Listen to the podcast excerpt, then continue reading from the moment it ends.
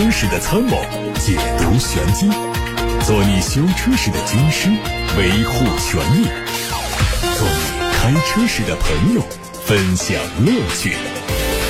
调频九二七，傍晚六点半，董涛说车，只和车友在一起。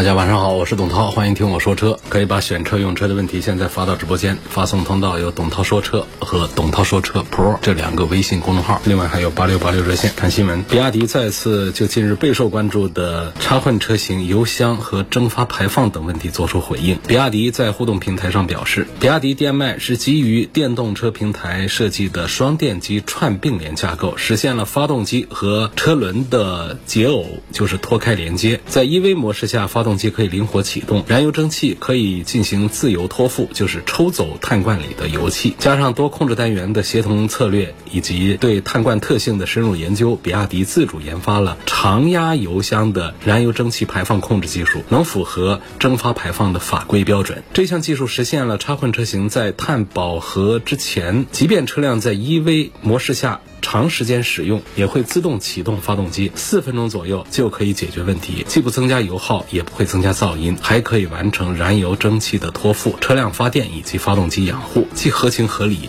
又合规合法。比亚迪表示，公司已经积累了二十多年的插电式混动技术，具备很强的自主研发能力，有常压油箱技术解决方案，也有高压油箱的技术解决方案。中国插混的技术和标准是全球领先的。目前在应用上，比亚迪在国内外采用相同标准，常压油箱和高压油箱都有采用，都符合当地蒸发排放的法规标准。值得注意的是，比亚迪并没有在回应中明确说自主研发的技术符合的标准是国六 B 排放标准。有消息说，比亚迪西安。工厂自五月起陆续给旗下车型切换到了高压油箱，以满足七月起全国范围内实施的国六 B 排放限制方案的要求。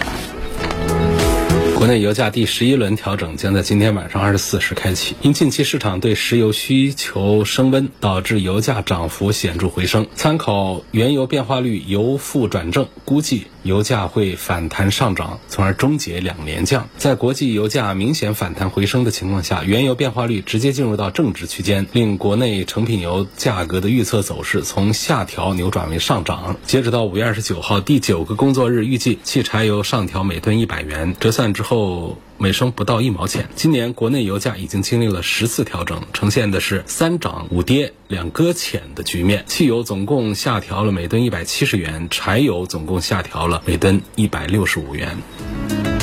德国商报报道说，特斯拉未能充分保护客户、员工和业务合作伙伴的数据，造成泄露，并且收到了数千份客户投诉。投诉主要针对的是特斯拉完全自动驾驶系统以及特斯拉车辆突然全速刹车或加速等问题。报道援引一名举报者泄露的一百 GB 的机密数据，这些数据包括超过十万个离职和在职员工的姓名以及私人电子邮箱地址、电话号码、员工工资、客户的银行信息和生产的秘密细节。节等多个表格，其中更是涉及到特斯拉 CEO 埃隆·马斯克的社保号码。特斯拉的欧洲总部位于阿姆斯特丹，目前荷兰数据保护局呢已经就此展开调查。如果确定特斯拉存在违规，公司恐怕会处以高达其年销售额百分之四的罚款，就是达到三十五亿美元左右。值得注意的是，这特斯拉在四月份也被曝光过一次数据泄露事件。九名特斯拉前员工爆料，在二零一九年到二二年期间，特斯拉员工通过内部系统私下分享了一些车主车载摄像头记录的隐私视频和图像。Bye. 北京奔驰 EQE SUV 正式上市了，四款配置的售价区间是四十八万六到六十三万零六，首次全系标配了双电机和智能实时四驱。新车基于奔驰 EVA 纯电动平台打造，定位是纯电动中大型 SUV，也是北京奔驰推的第五款纯电车。这个车的前脸和尾部设计和 EQE 轿车非常接近，侧面增加了踏板来展现 SUV 身份。车内也是延续了 EQ 家族的风格，用的是超大尺寸的中控屏、全液晶仪表以及副驾屏。组成三连屏，内置了最新的 MBUX 车机系统，动力有三个版本，在 W R T P 工况下，它们的最大续航里程分别是五百九十公里、五百五十八公里和五百四十七公里。在上周末，上汽通用凯迪拉克品牌宣布，将以油电同享的智能科技加速品牌先锋焕新，为携手共进的用户打造新时代诚意满级的先锋豪华体验。随着全新 CT6、全新 XT4、全新 GT4 三款车型上市，凯迪拉克品牌将以先锋设计、豪华智能、品质驾控三大核心优势，让油电用户。同享新时代智慧出行，树立豪华车市场的新汽车标杆。凯迪拉克旗舰轿车全新 CT 六售价三十五万九千七到四十六万九千七，它的车长超过了五米二，轴距超过了三米一，以二点零 T 可变缸涡轮增压发动机、时速手自一体变速箱以及全新升级的每秒一千次路面扫描的磁浮悬挂组成二幺幺百万级智慧底盘，为用户带来纵享极致的豪华驾乘体验。另外还有全新的叉 T Four 售价二十二万九。千七到二十七万五千七，全新的个性轿跑 GT4 售价二十一万九千七到三十万九千七，两款车型全系标配了四十八伏轻混，有一点五 T 和二点零 T 两个不同的动力。上周末，北京新 X7 媒体试驾会在武汉举行。新车推出了三款配置，售价从十一万九千九到十三万九千九。从外观看，新北京 X7 用的是名为“麒麟翼”的格栅布局，同时贯穿式的头灯组以及引擎盖两侧的独特的线条布局，也都进一步的提升了它前脸的运动气息。副驾驶女王座驾支持最大五十度的腿托开启功能。在细节方面，车内的座椅有通风、加热、按摩等多功能多档调整，并且还有多种控制方式。是后排中央扶手上也同样设了座椅功能的调节、影音娱乐系统的控制区域。在本届华中国际车展上，东风风神带来了 E 派零一原型车。这个车呢是一款纯电动的敞篷概念轿跑。在外观上，两侧不规则的 LED 大灯组和封闭前脸融成一体，侧面是流线型，有效降低了风阻系数。多根腰线在车尾处相交，形成一个 Z 字形。车内全透明的大屏上可以切换自动、舒缓、运动驾驶模式，在线电竞。数字音响、背部按摩等功能，赋予了用户更多个性化的产品体验。未来易派将会以易派零一原型车为蓝本，不断的对产品进行升级优化，最终实现量产。在长城汽车的 HiFour 技术沟通会上，长城汽车首席增长官李瑞峰透露说，长城汽车的全系新能源产品会在二零二四年全面普及四驱，未来。更将全面实现技术开源，开启全民电四驱的时代。根据乘联会的最新数据，今年一到四月，插电式混动汽车的零售量为五十八万辆，同比增幅达到了百分之九十二，远远超过了新能源汽车整体市场百分之三十六的增速。因此，长城避开竞争白热化的纯电赛道，转攻插混，称得上是明智。小鹏汽车董事长何小鹏通过社交平台透露了第一款 MPV 的名字叫 X 九将会用这款产品打开年轻态 MPV 的市场，意味着小鹏 X 九的定位将区别于腾势 D9 和极氪零零九。根据此前消息，这款 MPV 会在今年四季度正式亮相。我们从奇瑞新能源官方获得了 EQ7 的内饰官图，这个车是基于全铝平台生产的，定位是纯电动的中型 SUV。外观上看到了分体式的 LED 大灯，前保险杠两侧配了尺寸很夸张的空气导流槽，动感很强。侧面是分段式的腰线和悬浮式的车顶，贯穿式的尾灯，内部有发散造型的 LED 灯组。大家刚才听到的是汽车资讯。今天节目一开始呢，跟大家说一说路特斯的事儿，说的是路特斯车主投诉的事儿。这个事儿已经搞定了，怎么个情况呢？有个深圳的车友李先生跑到武汉的路特斯的专卖店来，想买一个路特斯的最新上的那个 SUV 纯电车，那个车不便宜啊，上百万的车。然后这个车买了之后呢，按照李先生。向湖北省消费者委员会啊投诉的描述有几个疑点，有几次就是按照车主的说法是隐瞒事实的行为。然后这个事情呢，到后来呢，就是车子没有交，然后要求路特斯官方呢向李先生呢做一些赔付。最后这个路特斯呢也出了一个官方的声明，双方和解了。这是简单的一句话，把这事儿给概括了一下。我们具体的来关注一下。首先是从李先生啊向湖北省消费者委员会投诉武汉路特斯汽车销售有限公司的具体的内容。他说，这个车呢在交付过程中发现行驶公里数有一百四十多公里。询问四 S 店销售人员的时候，销售人员表示，这个车原本打算用于四 S 店做试驾车，但是呢是被他们拦截下来的新车。关于公里数的问题呢，保证是全新车辆。但是呢，并没有正面的解释一百四十公里是怎么产生的。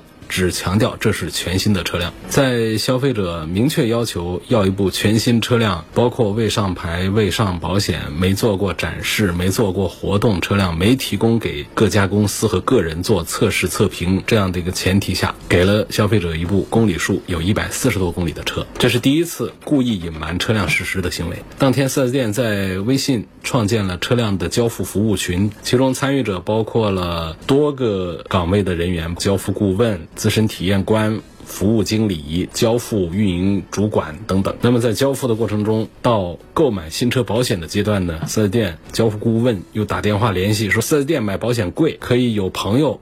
帮你来买保险，便宜几千块钱。通过这些动作和行为呢，这位车主认为啊，既然是可以通过交付顾问的朋友来买保险的话，那就等于我车主自己也可以去买保险呢。所以就进行买保险的这个咨询工作。结果呢，保险公司反馈的信息是异常的，说这个车的车主姓名和上一张的保单不一致。就这样的意思是代表什么呢？说这个车曾经购买过保险，购买过保险的车，大家说能算新车吗？不算的。所以就询问交付群的所有的工作人员都。没有给出一个原因，最后呢，邀请他们负责保险的同事来说呢，就喊冤枉，说不知道怎么情况，反正再次承诺保证这车一定是新车，不可能出过保单的。说这可能是别人买保险的时候输错了车架号，导致这辆车被出保单。我们这位消费者认为这是第二次故意隐瞒车辆事实的行为。在多次沟通和强烈要求之下呢，路特斯官方通过微信推送了这台车的商业保险的电子保单，行驶证上的车主显示呢是北京的一家大型活动。咨询管理公司。后来呢，我们消费者再联系路特斯的官方，对方才告知说，这个车曾经参加过三月底路特斯官方在上海的试驾活动，并且辩称车辆在官方活动中只做过静态展示，但是依然拒绝解释一辆没做过动态展示或试驾的车为什么公里数有一百四十多。这是第三次故意隐瞒车辆事实的行为。在和路特斯官方多次沟通未果之后呢，对方安排了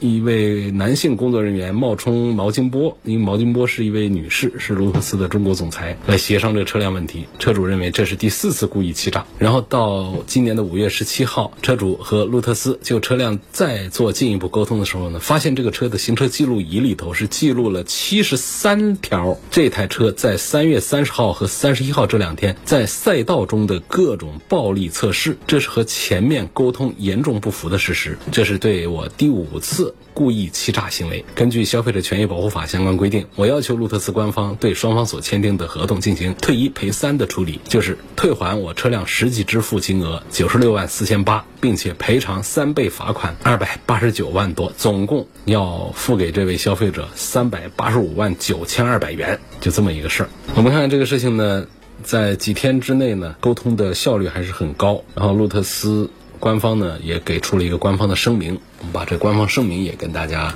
宣读一下啊，在路特斯中国收到深圳李先生关于深圳路特斯中心这个地方呢出现了一个问题，这其实是武汉路特斯中心把试驾车作为新车交付的投诉后，路特斯立即开展专项调查。经核实，路特斯在车辆管理及门店交付流程中存在管理疏漏和人员失职，门店销售人员也存在对车辆信息审查不严、缺乏操作规范等实际问题，从而给李先生带来了不愉快的交付体验。在此，路特斯向李先生及其家人致以诚挚的歉意。在车辆交付过程中，路特斯官方发现该车已经有上险记录，随即立刻终止了车辆的交付，并把车辆封存在门店。同时，路特斯官方多次向李先生致歉，并为李先生提供了诚意的解决方案。通过双方的不断努力，目前已经达成和解。李先生也表示愿意继续成为路特斯车主。在此，路特斯官方由衷的感谢李先生及其家人给予我们的理解与支持。该事件发生后，路特斯官方充分意识到自身在车辆管理上的漏洞，对已交付的车辆进行了全面排查。排查结果显示，不存在任何以试驾车作为商品车交付的情况。此外呢，今年三月路特斯日活动上使用的所有试驾车都已经建档，并且由公司集中管理。在此，官方郑重承诺，路特斯不会把任何一台试驾车作为商品车向用户交付。欢迎社会各界和广大用户监督。与此同时，为全面整顿、强化车辆管理及门店交付流程，路特斯已成立专项整改小组，领导并监督整改落实。路特斯官方也将继续加强所有门店销售人员的业务规范培训，坚决防范类似情况再次发生。经过此次事件，路特斯将引以为戒，努力提升产品和服务品质，珍惜每一位用户的信任，不辜负大家的期待。这以上啊是路特斯官方发布的声明文件，跟大家都念完了。在这最后呢，还要再啰嗦几句。应该讲，路特斯在这次的舆情事件当中呢，展现出了很高的诚意和专业的一面，就上演了一场危机公关的教科书级别的操作。不仅赢得了车主的原谅呢，还重新获得了车主的信任，成功的把负面的舆论导向进行了反转。回顾这件事呢，路特斯他在事件发生之后快速的响应速度是圆满解决问题的关键，而且处理问题的态度非常积极，没有回避自身存在的问题，并且给出了有效的解决方案。这种态度和。处理方法值得所有的车企学习，说的是路特斯的官方。但是在前面的有几个处理的这个环节上，尤其是店面的这些问题上，它确实还是有一些不妥当的。有位陈先生问我说：“混动是自动切换的还是手动切换的？”现在我看中了本田的车，销售介绍说是一套系统，而看丰田呢，丰田销售说他们是两套系统。请问是不是这样？为什么混动有的上蓝牌，有的上绿牌？也看起来这位陈先生呢，平时没大关注混动，所以对混动的分类还不大清楚，所以在跟本田和丰田的沟通当中，可能就不太明白销售说的意思，或者说销售说的意思呢，陈先生呢没有办法来准确的转述，所以才有了这样的一个提问。我想我解释一下混动的类型之后，应该。陈先生会更容易理解一些啊？为什么混动有的上蓝牌，有的上绿牌？上绿牌的要定义为新能源车才上绿牌，纯电动车是显然的上绿牌的。然后就是增程式的是显然的上绿牌，再就是需要插电的混合动力车是定义为新能源车来上绿牌，就是要以电机工作为主导的上绿牌。那么以发动机为主导的这样的混动。什么四十八伏啊，这种微混，然后还有不用插电的这些轻混、弱混这些这样的混动系统，本田也有，丰田也有，这种是上。普通的燃油车的蓝牌的，那么本田、丰田他们也都有插电的，也有纯电的车型，那那些都得上绿牌。所以至于说到店里去问，有的时候一套系统，有的时候两套系统，这个就是具体的车型。有的车型他说是两套系统，这个都是口头的一些表述。总之是没有把混动的类型在车型上一一对应，把它区分开来。至于这个混动是自动切换还是手动切换，这也不是一个什么问题，还是没有一一对应这台车，或者说这个问题当中具体你指的是什么混动？你是四十八伏的，那还切换个啥呢？啊，弱混。强混、插混这样的，就是每个厂家、每个车型它设计不一样。一般来说，通常是电脑自动来控制，发动机达到一定转速，它就可以介入，在混动和纯电动之间来切换。纯电动就是 EV，然后混合动力就是 HEV 这样的模式之间来切换。一般是由电脑来自动控制，然后呢，也有一些车型它会做手动的控制拨杆或者说按键这样的，就是在。混动和纯电之间来做切换，采用复合功率之后呢，可以根据平均所需功率确定这个内燃机的最大功率。那么在低油耗、低污染的最佳的工况下来工作。那大功率内燃机动力不足的时候呢，电池可以补电。那就可以补充这个能量。负载较低的时候呢，多余的电力用来发电，给电池充电啊。内燃机连续工作，电池连续充电，所以它们的行程和普通的汽车都是差不多的。所以如果说我们讲的这种强混车型的话，是这样的一种可以自动切换，也可以做手动切换的这样的操作。还有位陈先生希望介绍一下车什么叫 A、B、C 类？那不光是 A、B、C，还有 D 呢？这个呢，其实呢，这是我们现在说到消费者这一端呢，就叫它口头。一个分类了，它其实没有一个具体的一个标准，但实际上它的出处呢是从专业的领域里头来，就是汽车厂家在研发的时候，他们内部呢会对极小的车叫 A 类，大一点的叫 B 类，再大一点叫 C 类，全尺寸的叫 D 类。一般来说呢，常常是这样来表述这个轿车，这是研发过程当中的。你要是像帕萨特，帕萨特呢，它就属于是 B 类车，就是中级车，因为在他们内部代号上呢会把这个 B 这个字母把它给用上去，所以 A、B、C 类通常呢就是大家口。口头上讲 A 类就是小一点的，举例说的话呢，就是比方说像大家熟悉一点的速腾、像朗逸这样的都叫 A 级轿车，比他们还小的，像飞度、Polo。这个叫 A 零级就更小了，然后呢，到 B 级呢，就是帕萨特、迈腾、凯美瑞、雅阁、天籁这样的叫 B 级车。然后在豪华品牌里面，车子小一点也叫 B 级车的，比方说像奔驰的 C 级、宝马的三系、奥迪的 A 四，这些都叫 B 级车。那举例到 C 级车呢，车子就更大一点了，比方像宝马的五系、奔驰的 E 级、奥迪的 A 六，这些叫 C 级车。后面还有一个 D 级，就是奔驰 S、宝马的七系、奥迪的 A 八。这就是全尺寸，没有比他们再大了。规格上就这样讲。过去我们常常呢会讲一个车的长度到了多少啊，或者轴距到多少来讲一个 A B C D。现在不这么讲，这么讲没有意义，因为车子一个比一个加长。那轴距现在的 B 级车，在过去那就直接是个 C 级，现在 C 级。跟过去的 D 级车是一般长，所以这个 A、B、C、D 差不多就这样来的。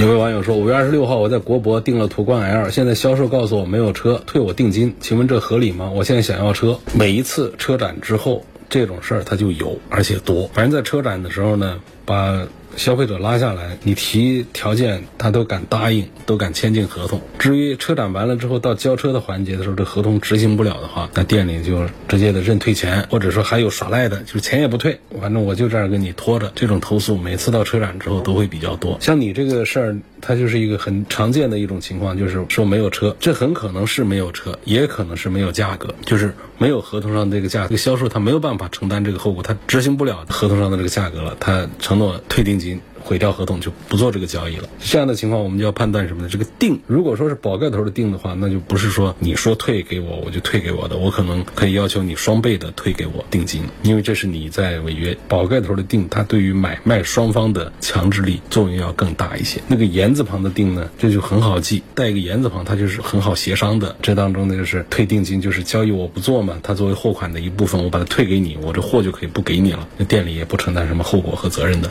但是宝盖头。定你交进去了，店里说我没车，那没车，那双倍把定金退给我，不是单倍退的这么个事儿。所以两个定啊，宝月头的定，言字旁定，它的退款的责任是不一样的。我在董涛说车 Pro 的微信公众号后台看到了山西太原的一个粉丝的留言，挺有代表性，讲的是二手车的事儿啊，在这儿我跟大家读一下吧。他说：“涛哥好，我是山西太原的粉丝，之前参与过节目，想分享两个最近发生在我们这边的二手车事件，想听听涛哥的看法。事件之一是一位顾客去店里买了一辆二手的捷豹 XEL，这是个车型的名称啊，捷豹。”二二年顶配，官方指导价是三十二万。买的时候交代了具体车况，主要是更换了前脸一套、前嘴一套，包括大灯什么的，安全气囊都换了。但是大梁没有损伤，在合同里也都体现了具体车况。但客户提车回家后，查出这个车是个保险索赔二十万元的全损车。但全损索赔这个事儿呢，事先并没有告知购车人，购车人现在觉得受骗了。但二手车贩呢？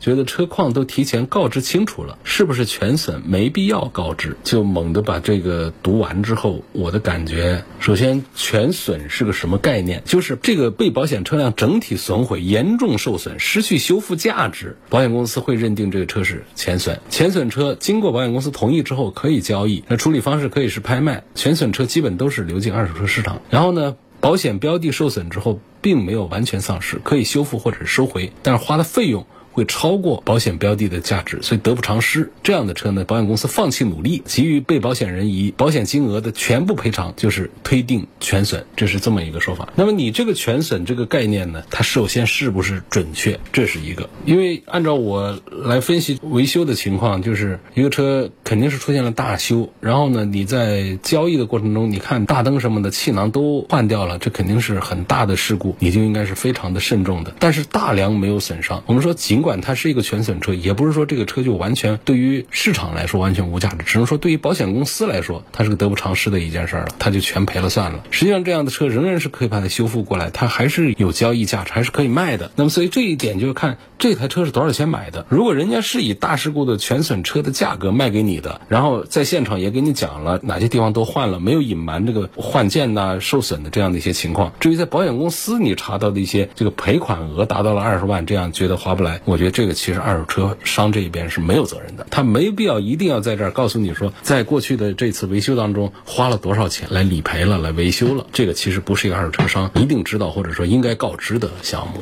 损失啊，我不知道是不是很大啊，反正这个事儿呢听起来还是蛮吓人的。那个车是一个严重的一个事故车，保险公司应该是赔了二十万，赔的比较多，赔二十万。但是二二年的顶配官价三十二万的话呢，不至于说到二三年的话呢，就是二十万是它的全损标的。我认为。第一点是全损的这么一个事情。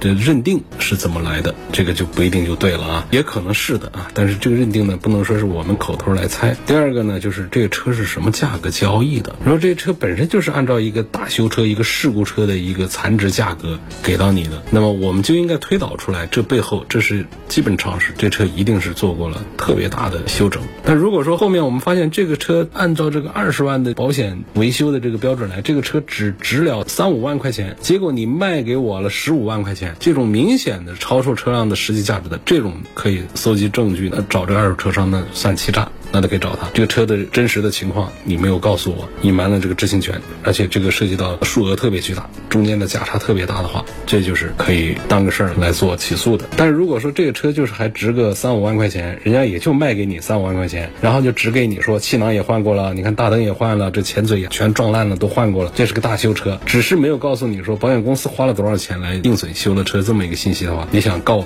这二手车商欺骗了你，欺诈了你，我觉得这可能行不通。这是山西太原的粉丝跟我们讲的这第一个二手车的事件。第二个事件呢，涉及到一辆二手的劳斯莱斯。他说这辆劳斯莱斯是被法拍了，法拍之前被故意调高里程。大家能明白这意思吗？调高里程，法拍的价格就可以很低呀，就便于。接手的人占便宜啊，所以在法拍之前被故意调高了里程，法拍之后呢又把里程调回正常，然后呢就被二手车商呢卖给了客户。客户买车的时候呢，合同签订的是实表车，二手车商收车的时候查询的里程也确实是实表，但是二手车商不知道法拍这件事儿。那客户买车之后发现法拍的事情之后，认为这是一辆调表车，虽然二手店没有调表。但是他要维权，问这个事儿怎么看？这件事儿呢，就是首先我们的客户现在是提出维权。那么客户你拿到的这个车上的表目前是实表，所以在这个实表之前，它发生了怎样的调表，跟我们现在拿到这个车是没关系的。这中间哪怕有一千个人从中赚了钱搞了鬼，我们可以从一个公民的角度来举报他，可以。但是呢，从你自己来维护自己的权益，你的权益其实是没有受损。那中间的过程那是关于别人，他没有对你造成损失。是，就是你拿到的这个表是对的，是实表，是准表。你签的购买合同上强调的是实表，交给你的车也是实表。有这个事实作为基础的话呢，我认为二手车车主他接手的这个车主并没有什么权益上的一个损失，所以这也谈不上什么维权不维权。这个车的来历呢，二手车商如果确定不知道这个法拍过程，没告诉你，二手车商也没有责任。但是它是一个法拍车到二手车商的手上来的，这个法拍是不是车况这件事，它又是。是一个计较的点。按照消费者权益保护法呀等等这些法律来讲的话呢，就是关于这件商品的真实的情况，